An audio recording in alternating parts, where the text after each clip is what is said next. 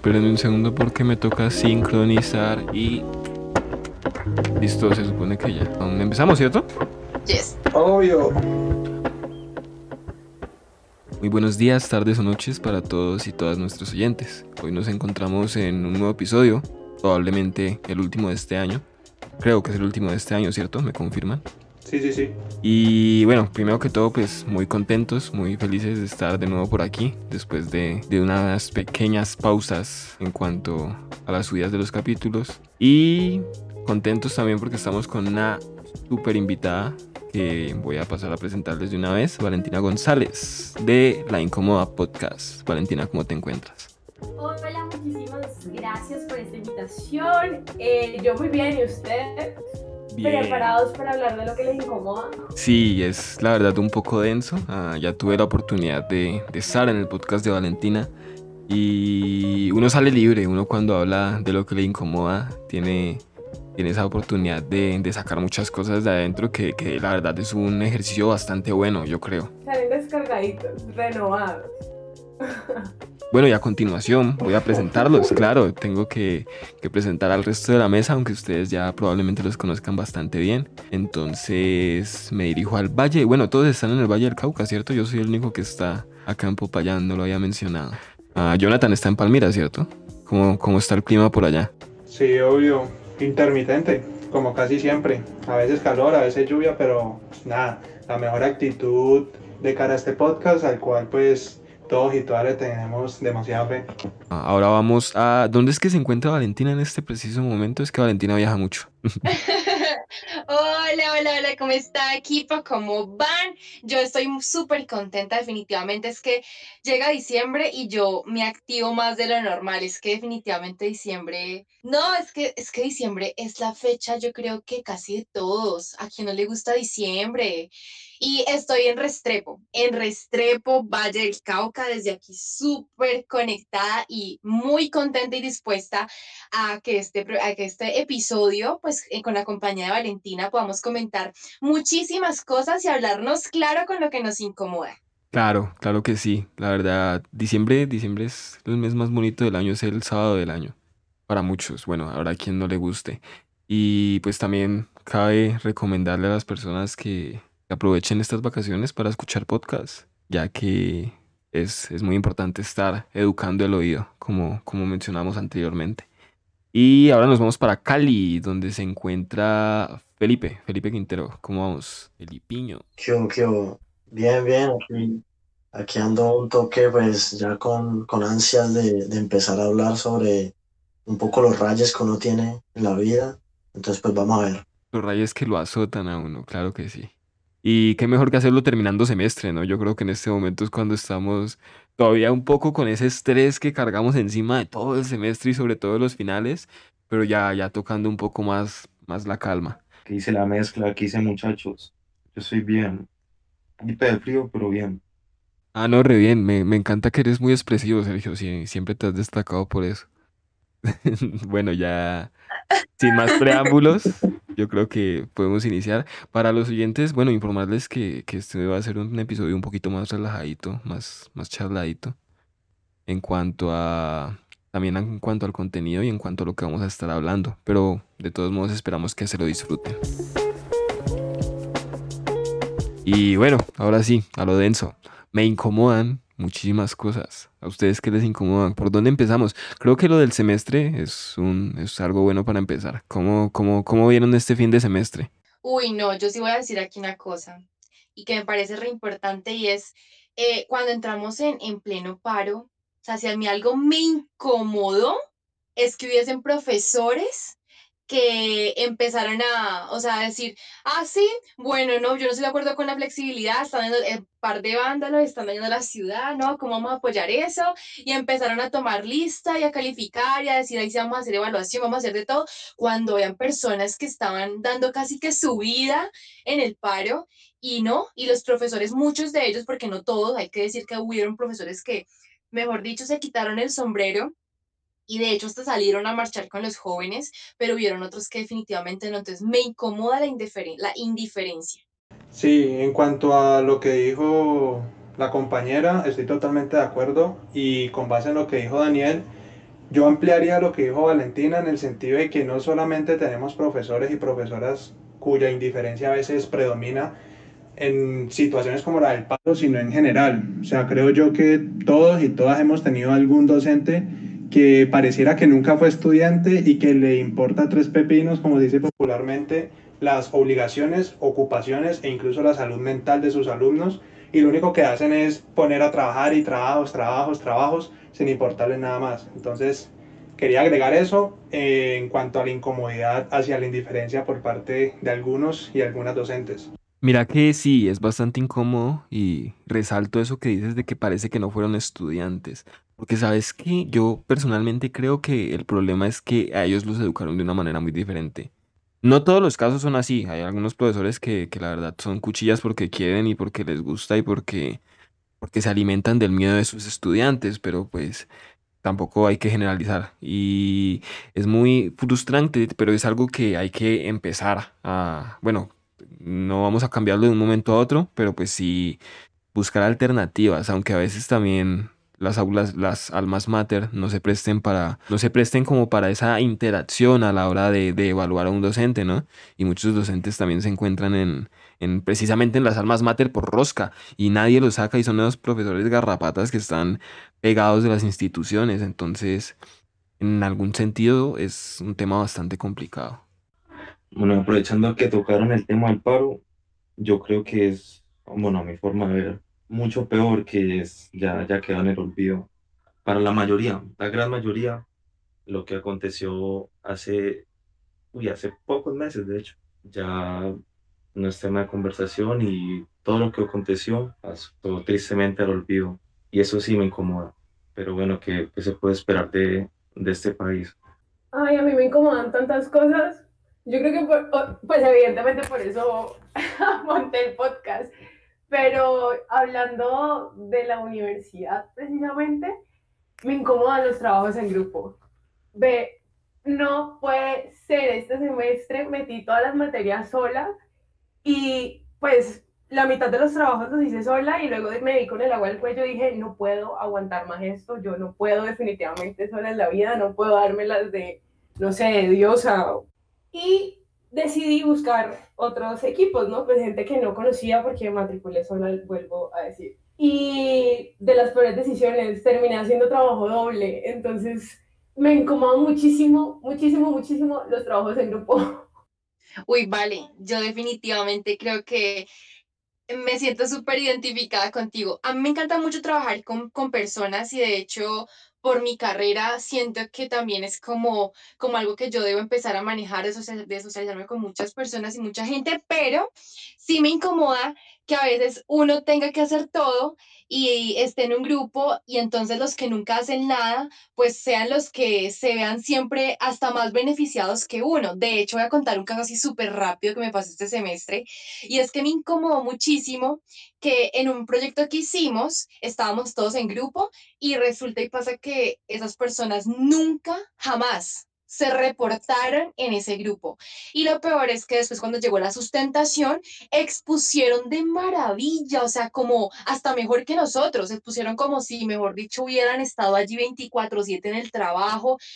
Pero entonces uno dice, Dios mío, hay gente que es conchuda a morir, o sea, son re buenos, o sea, definitivamente lo que están estudiando les da, les da porque tienen una palabra para y una propiedad para decir lo que me hicieron, entonces me incomoda eso embarrada eso, ¿no? Que, que el colombiano muchas veces, y no lo decimos solamente aquí, lo dicen en el extranjero, es muy capaz y es muy inteligente y resalta mucho en muchos ámbitos, pero muchas veces nos dejamos también llevar de que somos muy perezosos.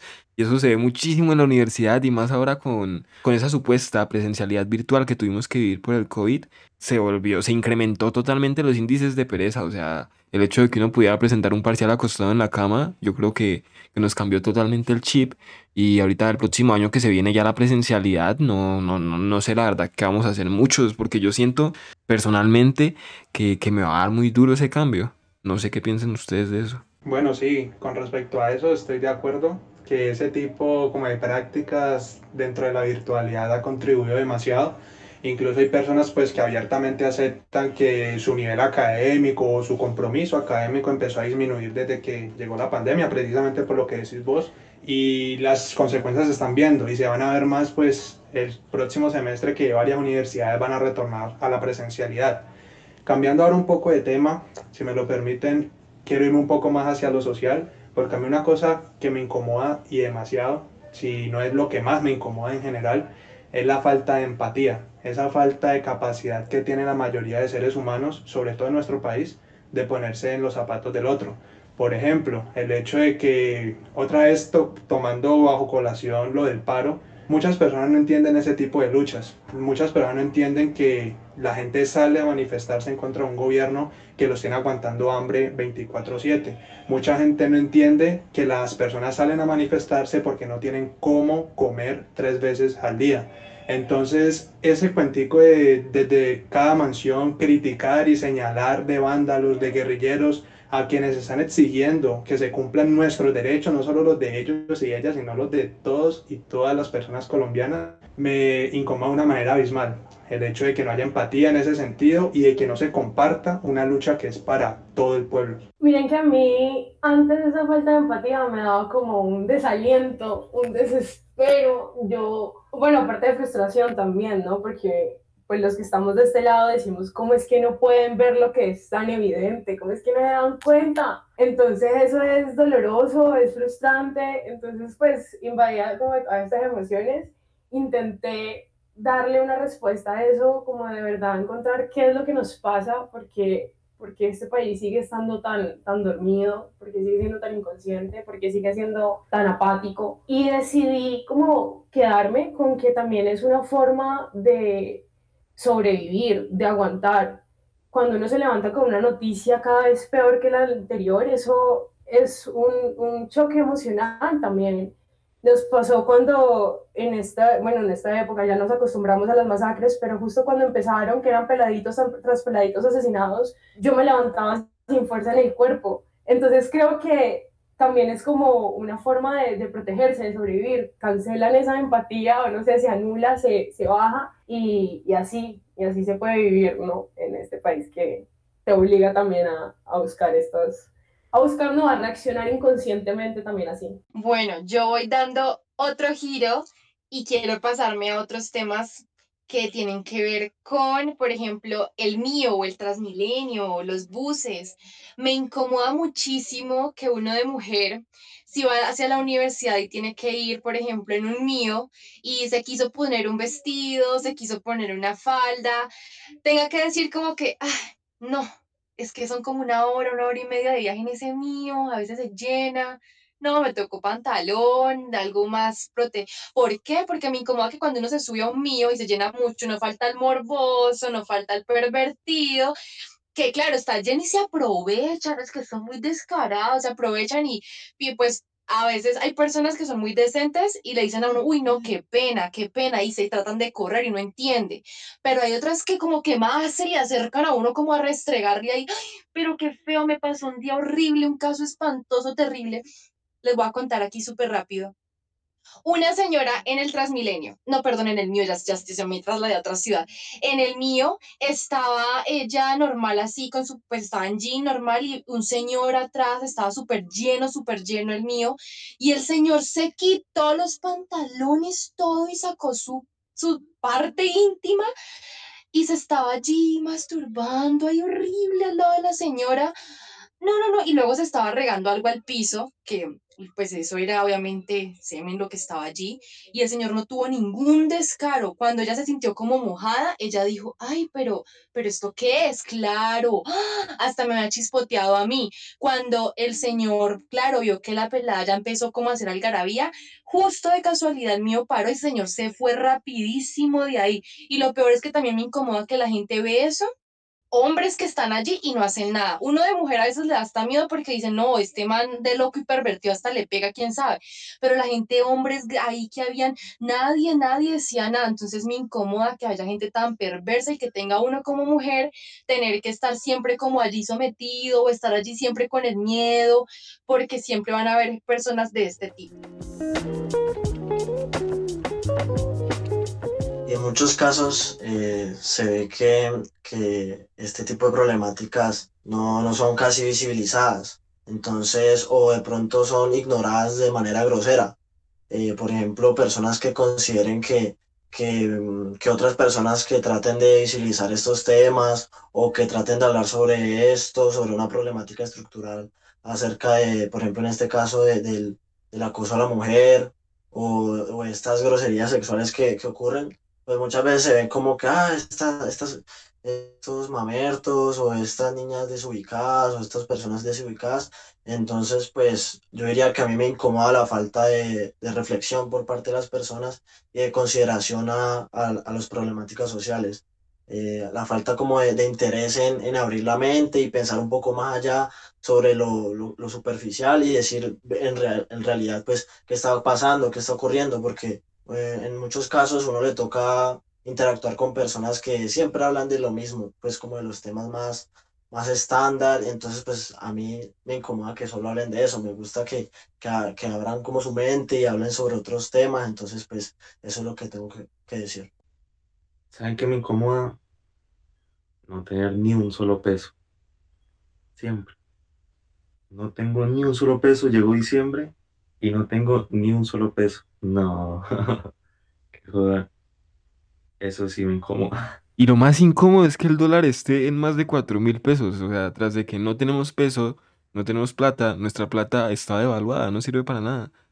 Eso, eso es muy incómodo. Y sobre todo teniendo en cuenta que estamos en un gobierno en el que salían analistas pagados yo creo que por el mismo diciendo si Duque gana el dólar va a estar en dos mil pesos pero si gana Petro nos volveremos Venezuela y mejor dicho ahorita pues las cosas se están viendo no llega un punto en el que es muy cansón volver a repetir y repetir el cuento de que ay Venezuela Venezuela Venezuela y que para allá vamos en realidad pero pero pues es que es lo que estamos viviendo y es muy triste y es muy visceral tener que ver la realidad todos los días y uno levantarse y ver en las noticias que el dólar está en más de 4 mil pesos. O sea, ¿con qué ganas? Uno no tiene ganas de estar en este país, pero va a ver que si se quiere ir para otro país va a tener que ahorrar muchísimo en este porque uno no se puede ir sin plata. Entonces, eso es terrible, es un desánimo muy grande, la verdad. Eh, sí, a mí me incomoda eh, malgastar la plata. Uno a veces llega y, y tiene una platica ahí, pero sabe que, que, es mejor no gastársela y pum, me la gasto en, en algo de comer o en otra, en otra huevonada y no, me incomoda, me incomoda. A mí me incomoda que todo sea plata. Todo cuesta, todo vale, marica. Horrible, parce, y luego, peor uno que estudia en universidad privada, o sea, uno no se da cuenta cuando estudia en una universidad privada de que, de que hay muchas cosas en esta vida que son privilegios, o sea, el hecho de, de yo decir, hijo puta, tengo que pagar 10 lucas por un almuerzo y entonces no puedo comprarme un jugo así esté haciendo el calor que hace en Cali a mediodía porque, porque voy a descompletarlo del almuerzo y ¿qué hago? O sea, es, es, muy terrible y ver que otras personas tienen el lujo de, de, irse a almorzar a, yo que sé, a Chipichape después de la universidad y volver en moto. Entonces, es, son cosas que son muy frustrantes, la verdad. Pero uno dice ahí, ¿de quién es la culpa? ¿Del pobre o, o del rico? Porque pues la gente que tiene plata como que tampoco tiene la culpa de tener plata. O sea, ellos no tienen la culpa de que las riquezas en este país estén mal distribuidas. El problema es que, bueno, la verdad no sé ni siquiera cuál es el problema aquí ustedes saben a mí que, no, yo no sé si es incómodo o es chistoso, yo no sé, cuando uno va de pronto donde un amigo, aunque esto le pasa a uno más cuando estaba pequeño, también así grande, y va donde el amigo, donde, donde el amigo, pues a la casa del amigo, y la mamá por alguna razón está en discusión, está peleando o viene a regañar al hijo y uno queda como que, bueno, como que ya en qué momento va a sacar la chancleta. Ay, yo no sé, pero me ha pasado y realmente es súper incómodo. Bueno, sí, yo creo que a todas las personas o a la mayoría nos ha pasado eso que comentaba Allen, y, y e incluso hay casos en los que la incomodidad va más allá y esa mamá o ese papá empieza a comparar al hijo con uno, sobre todo si son personas como de la misma edad, si estudian en el mismo colegio, pues cuando uno estaba más pequeño, ay, es que vea, es que vea que su amigo le va bien en tal cosa, usted cómo es que no es capaz, entonces más incómodo es todavía porque pues uno no tiene esa intención, ¿no? De sobresalir por encima de la otra persona como para que venga la mamá o el papá de ese amigo o amiga a restregarle prácticamente en la cara pues algo que, que uno no planeaba. Mm. Ahora cambiando un poco de tema, a mí otra cosa que me incomoda mucho, particularmente en nuestro país, que yo creo que es en el que más se ve esto, es que la ley del vivo paga. Es decir, acá ese dicho como de que el vivo vive, vive del bobo y ese tipo de cosas, yo con eso no lo voy porque pienso que eso es lo que da pie a que precisamente las personas que más criticamos, que son los políticos, los corruptos, pues sigan haciendo de las suyas, porque, ah, no, es que él fue vivo y se robó esa plata sin que nadie se diera cuenta, y baila con los otros que fueron bobos y no se la robaron. Entonces, a mí es algo que me incomoda bastante. No, total. Ah, bueno, retomando un poquito lo de lo, de, lo, lo incómodo que es que, que estén regañando o tomándolo a uno como comparación lo- lo- los, los familiares o la, los padres de algún amigo de uno, es peor todavía cuando lo están tomando uno como comparación y uno por dentro sabe que uno es quien son saca a ese amigo. Porque es como totalmente la hipocresía, como dice el meme. Uno, uno por dentro diciendo como que, uy, quieto, si supiera, si supiera en realidad cómo son las cosas. Mira que con respecto a lo segundo, la, la ley de que el vivo vive del bobo, es terrible porque, porque desde pequeños como que nos inculcan eso, de que no, usted tiene que ser avispado, usted tiene que siempre estar ganando, siempre tiene que estar sacando ventaja, y es que es por eso que nos crían en medio de tanta corrupción y que nos crían con una percepción tan normalizada de la corrupción. Y cuando llegamos a grandes es por eso que decimos, bueno, ah, tenemos un mandatario que roba pero no tanto, o este está robando pero está haciendo cosas. ¿Por qué? Precisamente por lo mismo, porque nos están criando en un ambiente en el que nos... Nos hacen creer que esta ley de que el vivo vive del bobo y de que el más fuerte es quien siempre quien, que el más fuerte es siempre quien va a ganar, ah, vamos a estar normalizando eso, la, propia corrupción, porque eso no, no, no tiene otra palabra, la corrupción es eso, ah, buscar cómo sacar provecho de los demás. Daniel, usted ahora que estaba diciendo em, de que, de que algo que incomodaba era que, que empezaran a decir, no, ¿esto porque miren, es como su amigo, que sí, y que luego dices que no, que es que antes es el amigo el que los saca. ¿Por qué lo dice? ¿Porque ya le ha pasado? ¿O por qué lo, por qué lo dice, Daniel? Sí, no, terrible, esas situaciones son súper incómodas.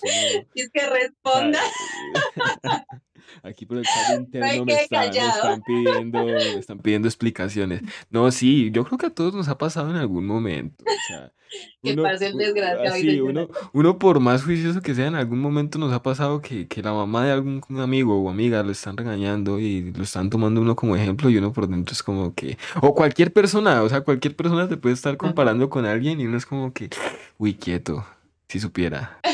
Sí, supieras, como la canción. Yo iba a decir, yo iba a decir lo que iba a decir.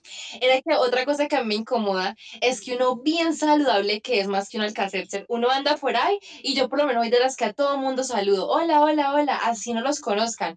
Cuando un momento a otro uno va saludando todo contento y lo dejen con la palabra ahí. No lo saluden, no, lo, no le respondan absolutamente nada. Que uno diga hola, buenos días y te dejen así como en silencio, uy, me incomoda bastante. Uy, a mí me ha pasado es que eh, yo conocí a esa persona, digamos, hace muchos años, por ejemplo. Ni siquiera la conocí, si- sino que la reconocí, digamos, estoy en el mismo salón y tal.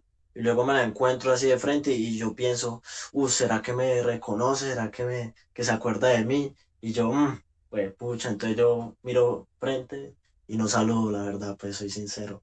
¿Y, ¿y qué? Y con respecto a lo de los regaños, también me incomoda que, digamos, yo sé que van a regañar a un amigo o a una amiga, la, la están llamando, yo sé que cuando llegue a la casa la van a regañar, y, y es por culpa de que, de que hicimos algo, no sé, de que, de que justo salimos, fuimos y tal, y, y pum, la- lo van a regañar por, por ese evento, entonces, pues, eso también es cagada. Y otra cosa que, que también me incomoda es cuando eh, algo más, como algo más consciente, no sé eh, cuando malgastan, digamos, agua. En estos días estaba pasando por un centro comercial y estaban vendiendo unas, dizque unos grifos, unos grifos así pues para, para el baño o para la regadera, lo que sea. Y de muestra estaban con las llaves abiertas, o sea, tres llaves abiertas botando agua y yo, pucha, ¿de qué les digo? Que, que cierren eso, cómo están usando esa agua, cuál es esa. Y también cuando botan basura así, algunos amigos o, donde uno está que botan la basura así en el parque, bueno, eso también me incomoda. Yo iba a decir varias cosas. Uno, yo era esa amiga que tenía cara pinta pues como de cabecilla. pero les juro que yo nunca di las malas ideas, siempre las seguí, pero nunca fui la primera que las dio. Y tenía pinta, pues, no sé, de, ¿cómo se dice? Ah, cabecilla intelectual, cuestión de... Ah, de mala bueno. Sí, entonces autora yo intelectual. de todo, autora intelectual. Entonces los papás de mis amiguitas pues me tenían en la mala porque yo era la que veía pues peorcita, pero nunca fui ese personaje. A mí me engañaron. Bueno, eso era lo primero que iba a decir. ¿A ustedes, lo otro que iba a decir, te interrumpo, ¿ustedes nunca les dijeron que eran líderes negativos? Sí, yo me fui a un colegio por eso. Era primera la, la, la chimba, toda una sensación, y luego mi grupo empezó como a comportarse mal y me llamaban de rectoría, venga niña, es que usted ya se volvió una líder negativa, es que mire ese comportamiento, y me, imagínate, y me fui. Terrible. Bueno, eso era lo primero que iba a decir y yo iba a decir otra cosa, pero no me acuerdo ya de qué estaban hablando. Entonces, sí, voy a ir por lo que dijo Felipe, de que me incomoda la gente que no se guarda la basurita en el bolsillo cuando no hay tarrito cerca, que les cuesta, ¿no? Es como si tuvieran que hacer mucho, pues, como si se les pidiera mucho. Pero no, no va por la vida creyendo que todos somos así, pero no, no falta el baboso que tira y no importa dejar basura donde esté. Que hay de haber más presión legal, por ejemplo, que sea obligatorio en cada casa que se separen las basuras, la orgánica, la inorgánica, y que haya un, un máximo de cuánta agua se puede usar, porque yo tengo aquí muchos conocidos que tienen acceso a agua caliente, y pues esos baños de agua caliente los les duran media hora, sin mentir. Entonces, que, que, que, cada baño tenga un contador y que diga, se está pasando, y que eso sea obligatorio en cada casa porque si no, pues nada se va a lograr. Yo creo que una más que una cuestión de ser más fuertes legalmente, es una cuestión de ser más fuertes educando a la gente, porque pues de nada sirve tener, sí, unas leyes que digan, bueno, ustedes en cada casa tienen que, tienen que hacer esto, tienen que hacer tal cosa, porque pues estamos en Colombia. Lastimosamente aquí la gente se pasa las leyes por, por donde ya sabemos, empezando por, por los altos rangos. Entonces, creo que sí es muy pertinente eso, que haya como algo que diga, bueno, cada persona tiene que hacer esto porque es lo que es correcto. Pero previo a eso tiene que haber una, unas muy buenas campañas de educación para que la gente asimile lo que está pasando y sea más consciente. Lastimosamente, actualmente, inclusive hay jóvenes que no son conscientes de lo que están pasando. Como decía Valen, uno piensa que todo el mundo es como uno, pero luego se da, se da cuenta de que hay gente que no, hay gente que, que no sé por qué, no sé en qué mundo vive, pero, pero piensan que en realidad en el planeta no está pasando nada. Entonces creo que eso es importante desde ese lado. Me da una tristeza pensar como en que sí toca imponerlo porque la gente no tiene como la capacidad mental, espiritual, o yo no sé qué miércoles, para, para ser conscientes, para entender que pues hay unas cosas que se deberían hacer y otras que no bueno, no sé, ¿ustedes qué opinan, por ejemplo, del veganismo? Porque siento que es polémico, porque les voy a contar la verdad, en estos días tuve un trabajo y les di una idea como en el grupo en el que estábamos en la exposición sobre hablar de la implicación que tienen como los temas, los roles de género con el consumo de carne. Y salió el man, eh, pues, a decir que eso le parecía una exageración, que somos unas feminazis, que yo no sé qué. Entonces, pero yo seguía pensando, que cuesta pues razonar así, el consumo de carne es perjudicial para el ambiente, tiene implicaciones que son sociales también inconscientemente y pues por culpa de nadie, porque así es la vida y así se dio la sociedad y ya. Entonces, como que tan razonar eso y decir, uy, sí, pues yo debería consumir menos carne, ¿no? Pero no, en cambio, en contrario, se sienten atacados y, y feminazis, ¿qué tal? Yo voy a conectar con eso, es que esto se puso muy bueno. Eh, a mí por lo menos me incomoda en, el, en Restrepo, en el municipio de Restrepo, se mm, promulga mucho, reciclen, reusen, eh, separen los residuos y pueden creer ustedes que para el colmo de la vida, el carro de basura pasa por acá uno puede reciclar, pero ¿sabe qué hacen ellos? Cogen todo eso y eso lo tiran ahí, lo revuelcan con todo, o sea, eso no hay orden de nada. Y dicen que hay que reciclar, que porque no se recicla, y es el mismo municipio que con su carro de basura mezcla todo, o sea que la gente también se desanima por eso, porque nada, de nada le sirve. No, ya me va a tocar citar aquí al innombrable. Para todo asunto ambiental, yo creo que hay que tener mano firme, porque es que de aquí que las campañas y que la conciencialización respecto al tema haga efecto, pues ya, ya nos vamos a quedar, no haremos quedado sin tierra. Entonces, con todo eso que tenga que ver con el ambiente, hay que poner mano firme y decir, o sea, con el ambiente no se puede meter, sencillamente. Ya que estamos juridistas, la mejor solución sería matarnos a todos y ya así el mundo respiraría. Perdón, no, no podía decir juridista, ¿cierto? Ya que estamos paracos.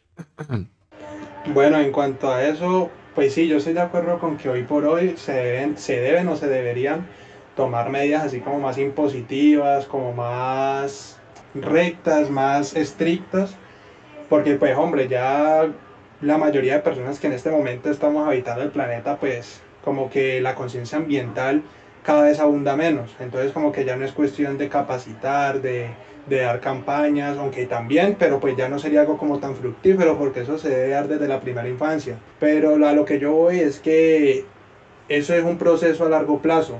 Obviamente hay que empezar con ese tipo de medidas, mezclar ambos tipos pero poco a poco ir dándole más fuerza a las medidas preventivas, porque vale más la prevención que el castigo, y eso lo podemos ver con otros ejemplos, como por ejemplo, haga la redundancia, para cuántos delitos no hay cadena perpetua, en ciertos países hay pena de muerte incluso, y eso no evita que las personas sigan cometiendo esos delitos, tal vez sí disminuyen la tasa de cometimiento de los mismos, pero no se ha eliminado radicalmente, precisamente porque no se toman medidas preventivas, sino de castigo únicamente.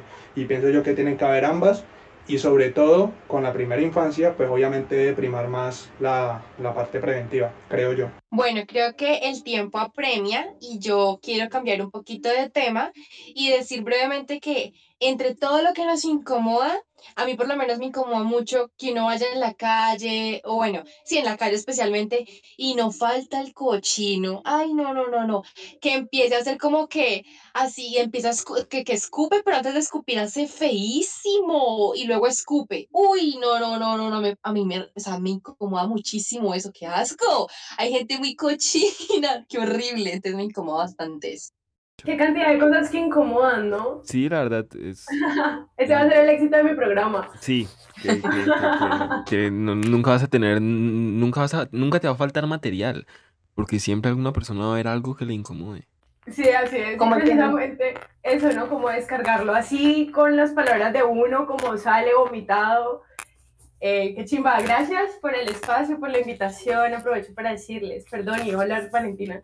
No, no, no, tranqui que sí, que es verdad que hay muchas cosas que nos incomodan, demasiadas, como el que cuando uno va en el mío y el muchacho jovencito se sienta en el, en el, en el, en las sillas de los abuelitos y ve a la abuelita o la señora y no se para, o la mujer en embarazo y no se para, yo creo que también son cosas que nos incomodan a muchos. De verdad, gracias Valentina por hacer parte de nuestro programa, estamos muy agradecidos de que eh, pues nos acompañes, igualmente todo el equipo, creo que ha sido un espacio muy enriquecedor para todos. Espérate, espérate. No, no, no, no, no me puedo ir a este programa sin decir, de este programa, de este episodio sin decir algo. Me incomoda que tenga uno que madrugar justo cuando llueve y hace harto frío. Ay, no, Dios mío, que uno quiere quedarse en la cama durmiendo ahí todo calientico y justo suena ese despertador que ya uno no, ni siquiera lo quiere volver a escuchar en la vida. Un tonito muy particular, uy, no. Y uno tiene ese, ese tono grabado en la cabeza, uno lo escucha y uno sabe que ya, ya es el tormento de tener que despertarse.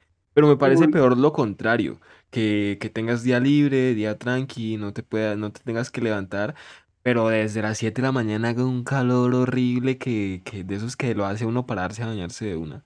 Me, me parece más terrible eso, la verdad, más lugar es rico. Ahora a quien no le guste, la mayoría de personas no les gusta, a mí en lo personal me gusta. Eh, a mí me ha pasado al revés, que, que suena la alarma, incluso suenan varias. Yo las apago todas y me duermo como una hora y media, dos horas más y no amanezco con un dolor de cabeza, no, incómodo. Pero no con frío duerme, pero con calor, mm, mm.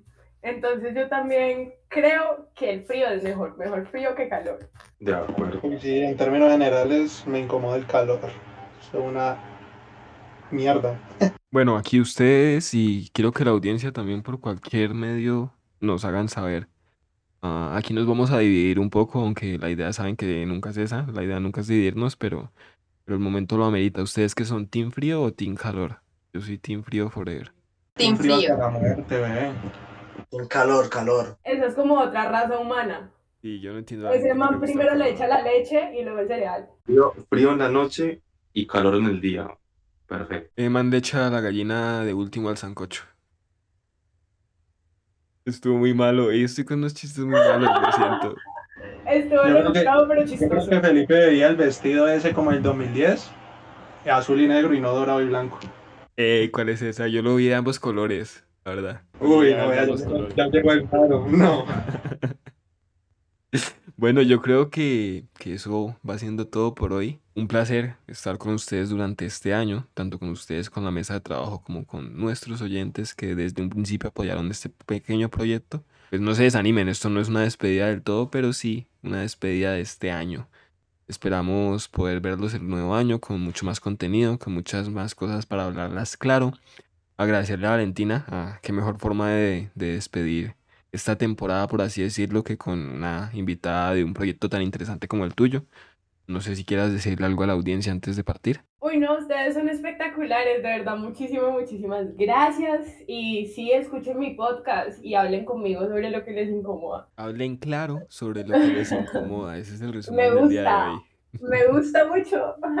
Muchísimas Mejor gracias, a todos. Tienes que invitarnos a tu podcast, o sea, invitar a estos cinco personajes. A todos, por favor, cuando quieran. Bueno, ah, no sé si quieren despedirse de la audiencia teniendo en cuenta que probablemente no los escuchen hasta enero.